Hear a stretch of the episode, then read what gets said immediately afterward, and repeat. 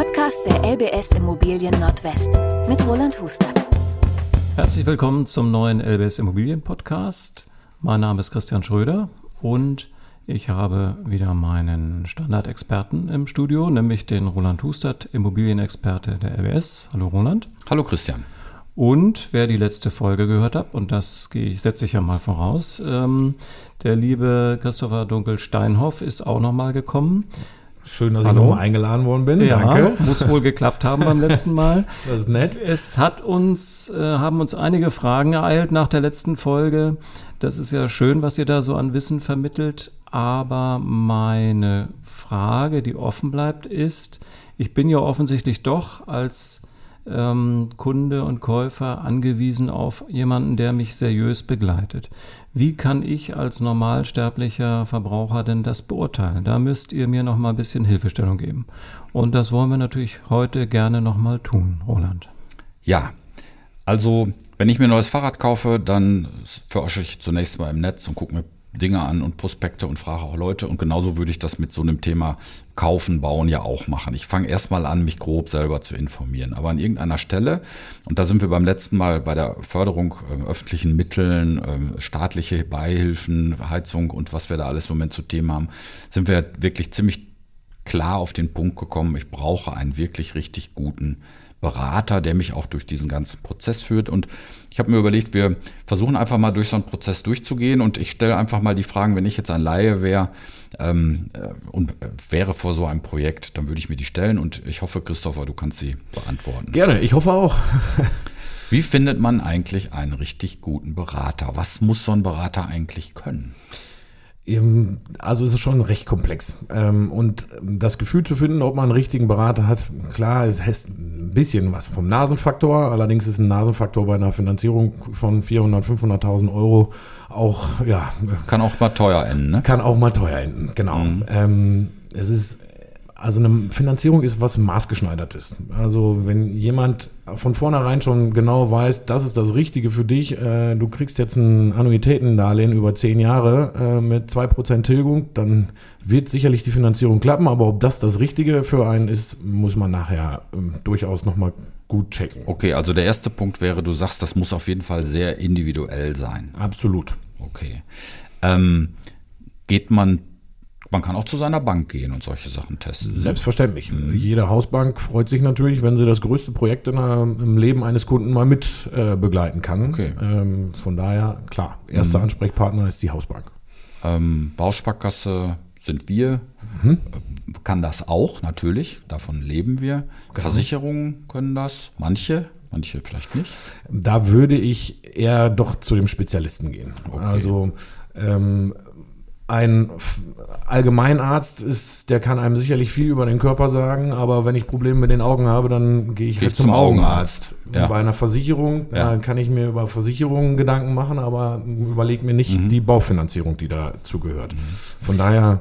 Äh, also wenn du eben sagtest, individualisiertes Produkt, also Ergebnis, dann muss der ja die ganze Palette können. Ja. Und ähm, da ist es vielleicht auch ganz vernünftig, sich als Kunde vorher schon mal so ein paar Gedanken zu machen ähm, oder vielleicht auch Fragen vorzubereiten, die man dann mal abklärt. Ne? Also kann ich meine Lebensversicherung, die ich habe, damit einbauen? Was ist mit meinem Bausparkonto? Können Sie mir was zur öffentlichen Förderung sagen? Also ich glaube, man kann so ein bisschen über Fragen auch mitbekommen, ob sich der Berater in dem Thema oder in den Themen wohlfühlt. Ich glaube, das merkt man sogar relativ schnell. Wenn man mit seiner Liebsten oder seinem Partner auf der Couch sitzt und über, das, äh, über die anstehende Immobilienfinanzierung äh, diskutiert, dann hat man ja selber für sich auch schon mal Punkte, die einem wichtig sind. Ob es jetzt die Rate ist, ob es Sondertilgungen sind, mhm. ob es Laufzeiten sind. Absicherung was, im Todesfall. Absicherung im Todesfall. Was passiert, wenn ich doch nochmal Nachwuchs bekomme oder den Job verliere? Was, all sowas, was einen ja bei so einer großen Geschichte mitbegleitet, was man zu Hause schon mal durchspricht wenn man merkt, dass man im Gespräch mit dem dazugehörigen Finanzierungsspezialisten ist und der auch all auf diese ganzen Punkte eingeht, also alle Wünsche, Ziele auch mal über den Tellerrand hinaus guckt. Was passiert vielleicht mit Erbe? Ist es die Immobilie, die jetzt nur für fünf Jahre bewohnt werden soll und danach wieder verkauft wird oder was auch alles da noch mit reinspielt? Das ist ein super Tipp. Du sagst also, Kunden, die vorher sich einfach mal überlegt haben, was sie erreichen wollen, so ihre Ziele, du hast das gerade gesagt, Rate oder Absicherung oder ähm, die machen es dir als Berater dann auch leichter, das äh, Angebot zu individualisieren, oder? Ja, absolut. Also, also die Vorbereitung muss man eigentlich dann vorher schon mal machen, ne? Mit sich selber, mit seinem Partner. Macht Sinn, allerdings kann man dann auch auf, auf gewisse Enttäuschungen treffen, wenn man sagt, ich äh, habe vor, meine Immobilienfinanzierung für 900 Euro monatlicher Rate zu machen und der äh, Berater muss einem sagen, ja, das 900 Euro ist zwar die Wunschrate, wir sind aber eigentlich bei 500.000 Euro jetzt mittlerweile bei zweieinhalbtausend Euro mhm. monatlicher Belastung. Also da muss man vielleicht ab und zu mal. Das sind, das sind quasi die Grenzen der Naturwissenschaft, nur dass es nicht die Naturwissenschaft ja, ist. So ist es. Seriosität Gibt es auch unseriöse Berater? Wahrscheinlich ja. Ja. Ähm, Bisschen Netzresearch? Mal gucken. Ja, also ich glaube, dass Mr. Google kennt ja äh, vieles. Ähm, es macht durchaus Sinn, mal zu gucken, wie sind denn so die Referenzen. Okay. Ähm, und ich glaube, es macht auch durchaus Sinn bei, wie gesagt, dem größten Projekt, was man angeht, dass man einen Partner vor Ort hat, dem man auch mal auf die Füße treten kann. Mhm. In einer Internetbank ist das Ganze vielleicht etwas schwieriger darstellbar ähm, als jetzt bei Volksbanken, Sparkassen, wo auch immer naheliegenden Banken mhm. ähm, vor Ort. Wirst du auch mal weiterempfohlen? Äh, also ist das nicht auch eine Quelle, um an einen Berater zu kommen, mit Leuten zu sprechen? Man ist ja dann häufig in derselben Clique unterwegs, so will ich das mal sagen. Ja, alle haben gerade anderthalb Kinder und äh, keinen Kita-Platz und sind jetzt auf der Suche nach einem Haus oder haben eins gefunden und haben gerade gekauft und die wissen ja auch, mit wem sie unterwegs waren, oder? Ähm, das macht mir als Berater immer am meisten Spaß. Ähm, es zeigt auch so ein bisschen, dass man das Vertrauen also vom Kunden auch weitergegeben äh, bekommt. Ähm, meine Haupt, mein Hauptgeschäft geht mittlerweile komplett aus ähm, Empfehlungen. Mhm. Ähm, macht auch Spaß, man hat auch direkt eine vertrautere äh, ja, Atmosphäre. Ähm, von daher, ja, sehr viel über Empfehlungen und ich kann euch immer nur, ähm, also wir Deutschen, wir sind ja so ein bisschen, was so Empfehlungen angeht, was Gutes behalten wir immer gerne für uns und was Aber Schlechtes. meckern tun wir gerne. Meckern tun wir natürlich gerne. Macht es anders. Wenn ihr was Gutes gefunden habt, empfehlt denjenigen weiter. Mhm. Ja, das ist doch sicherlich auch ein guter Weg, an einen guten Berater zu kommen. Wie lang geht eigentlich so ein Termin? Also, das ist ja bestimmt nicht eine Sache von 20 Minuten. Ne? Auch da sind sicherlich die Berater wieder unterschiedlich unterwegs. Ähm, auch da ist die Frage, ob man einen Termin macht, was ich eher für ja, nicht darstellbar mhm. halte, oder mehrere Termine macht. Ähm, beim Erstgespräch geht es ja sicherlich erstmal darum, ist die Machbarkeit gegeben. So, und was brauche ich für Unterlagen? Weil nicht jeder Kunde weiß, ich muss Gehaltsnachweise mitbringen, Eigenkapitalnachweis, ähm, alles zu einem Objekt, ob es eine Flurkarte ist, die Gebäudeversicherung. Das ist eine ganze Litanei, die ich jetzt hier weiter aufzählen kann. Das weiß der normalsterbliche Kunde nicht. Mhm. Von daher ist das erste Gespräch, ähm, wie wird die Finanzierung grob aussehen und dann wird man immer kleinteiliger, dass man okay. einfach guckt. Das heißt, man trifft sich öfter. Ja. Du hast gerade äh, den Begriff Unterlagen genannt. Äh, wie machst du das? Gibst du den Kunden eine Checkliste mit? Also hast du so einen Bogen, wo man so ankreuzt, das bräuchte ich im nächsten Termin? Als wenn du aus diesem Fachbereich kommst, Checklisten haben wir genau dafür. Ich liebe Checklisten, man kann Sachen abhaken ähm, und für den Kunden gibt es auch eine ganz große Sicherheit, weil äh, auch der Kunde weiß nicht, wo finde ich denn jetzt eine Flurkarte? Wo mhm. kriege ich die denn her? Ähm, wo kriege ich das Grundbuch her? Klar hat man sowas immer schon mal gehört, aber man weiß halt nicht vielleicht direkt, wo ich es herkriege. Mhm. Von daher haben wir eine Checkliste, wo ich ihm genau sagen kann, das und das und das brauche ich. Ähm, bei vielen Objekten ist es auch unterschiedlich. Einfamilienhäuser brauchen jetzt keine Teilungserklärung, wie es vielleicht bei einer Wohnung, äh, beim Mehrfamilienhaus mhm. äh, der Fall ist. Von daher unterscheiden sich da die Unterlagen grob auch schon mal. Also, erster Termin, Kennenlerngespräch, ich habe das und das vor, ich stelle mir ein Projekt vor. Dann guckt man mal grob, was geht denn ungefähr, so nach Einkommen. Das kann man wahrscheinlich noch auf Zuruf ohne Unterlagen, weil man ja noch keinen Kredit beantragt, sondern ja. erstmal nur überlegt. So, dann würdest du eine Checkliste mitgeben.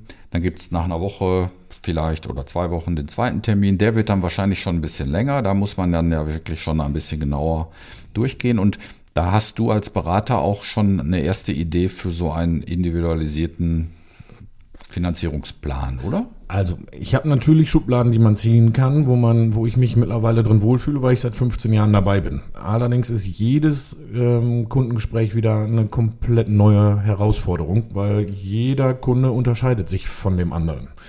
Ähm, Ob es der Familienstand ist, ob es die finanzielle Situation ist, ähm, ob es jetzt mit Renovierung, ohne Renovierung, welche mhm. Förderungen sind da drin, wie jetzt im letzten Podcast schon mal besprochen. Ähm, all das muss man mal abklopfen. Und mhm. auch dann brauche ich immer mal einen Moment, um zu gucken, was kann ich jetzt in welcher Höhe wie mit einbauen. Ähm, ist also nicht mal ein kurzes Standardprodukt, äh, wo ich sagen kann, ah, 100.000 brauchst du, hier hast du 100.000. Auf Wiedersehen. Auf Wiedersehen. Genau. Ähm, aus meiner eigenen Erfahrung den zweiten Termin, der ja länger dauert, mit drei kleinen Kindern im Schlepptau, auch nicht so schlau, oder? Also ähm, kommt schon mal vor, weil mhm. ähm, ja ab, ab und zu findet man keine Kinderbetreuung. Ähm, ja gut, dann geht es halt nicht anders. Ne? Das ist so. Aber, aber ungestört wäre schöner. Ja, äh, in der Tat. Also bei mir ist es auch so, ich komme äh, gerade für solche ähm, wichtigen Finanzierungsgespräche auch zum Kunden nach Hause. ah ja. Da fühlt er sich etwas wohler, äh, hat die Unterlagen auch alle da, mhm. man kann Sachen nochmal nachbesprechen. Äh, die Kids liegen vielleicht dann im Bett. Ähm, oder das vom geht Fernseher. Also, das geht also auch mal nach normalem Feierabend. Ja, die meisten Leute müssen ja tagsüber auch äh, das Geld verdienen, was sie dann in ihr Haus stecken möchten. Von ja. daher ist ja der Termin, äh, die Terminnachfrage abends größer.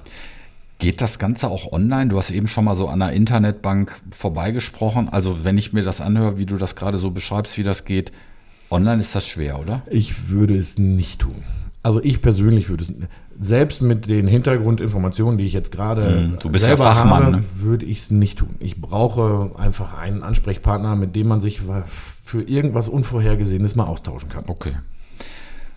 So zusammengefasst, wenn man jetzt das, die, die, Entscheidung getroffen hat, das Objekt ausgesucht hat und sagt, ich will das jetzt machen, vielleicht hat man mit der Bank schon gesprochen, bis das Ganze so durch ist, wie lange dauert sowas ungefähr? Da spielen nicht nur die Banken eine große Rolle, ähm, da spielt auch der Notar eine große Rolle und auch ja, der Verkäufer Ämter. vielleicht. Genau. genau. Wenn ich eine Baugenehmigung oder irgendwas brauche, nochmal für einen Umbau. Mhm. Auch das und auch die Ämter, die ähm, die Grundschuld zum Beispiel eintragen müssen, ja. ähm, weil Banken geben ungerne Geld äh, ohne Sicherheit raus ähm, und das kann schon mal, ich sag mal, meine schnellste Finanzierung ging in ganz, ganz kurzer Zeit. Da waren wir in zwei Wochen mit durch, äh, mit allem drum und dran, vom, von der Besichtigung bis zur Finanzierung, bis Kreditvertragerstellung. Ähm, das ging sehr schnell. Aber im Schnitt sollte man sich schon seine acht Wochen äh, mal freiräumen darf. Das ist ja dann auch wichtig, wenn man über einen Zahlungszeitpunkt spricht, wenn genau. man Haus kauft, damit man das so ein bisschen im Gefühl hat. Ne? Ich auch kann das wahrscheinlich nicht mal eben nächsten Monat dann überweisen, weil dann habe ich das Geld noch nee, Auch der Notar schickt mhm. ja auch erst den, Verkaufs-, den Verkaufsentwurf mal einmal zu, mhm. dann bleibt der erstmal 14 Tage äh, zu Hause, muss gelesen werden. Äh, auch nach, nicht so ohne, genau. Auch nicht so ohne. Und nach 14 Tagen könnte man dann äh, den letzten Endes den, den Kauftermin abschließen beim Notar. Ähm, aber ja, also schneller als, als zwei Wochen eher nicht. Ähm, man sollte und, Ja, du hast ja schon gesagt, zwei Monate, genau. drei Monate, ja, dann äh, genau. ist man da durch. Und wenn es mal was Kompliziertes ist, dauert es vielleicht auch länger, aber genau. das Gefühl kriegt man dann ja auch mit. Ja, Christopher, danke für, ähm, für diese eher so ein bisschen technischen Beschreibungen. Wie geht das eigentlich mit so einem Berater? Vielen Dank. Gerne, gerne. Jo, hier ist nochmal der Christian. Ich habe äh, mit großer Beruhigung jetzt zur Kenntnis genommen, dass nicht immer alles online geht und KI-mäßig und über Algorithmus, sondern wir brauchen auch noch so einen analogen Christopher. Und wir brauchen unseren gesunden Menschenverstand. Wir brauchen die Offenheit, uns umzuhören, aktiv im Bekanntenkreis, im Freundeskreis, uns Empfehlungen geben zu lassen. Und wenn du sagst, Christopher, der Deutsche rückt selber gar nicht erst unbedingt mit seinen positiven Erfahrungen raus, dann muss ich sie halt entlocken. Und nach dem ersten, zweiten, dritten Bier klappt das ja meistens auch ganz gut.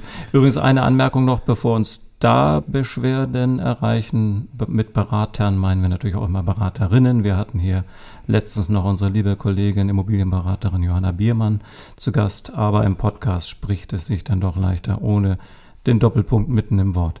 Ich sage euch beiden schönen Dank, Christopher und Roland, und sage alles Gute, bis zum nächsten Mal. Ciao. Danke, ciao. Tschüss.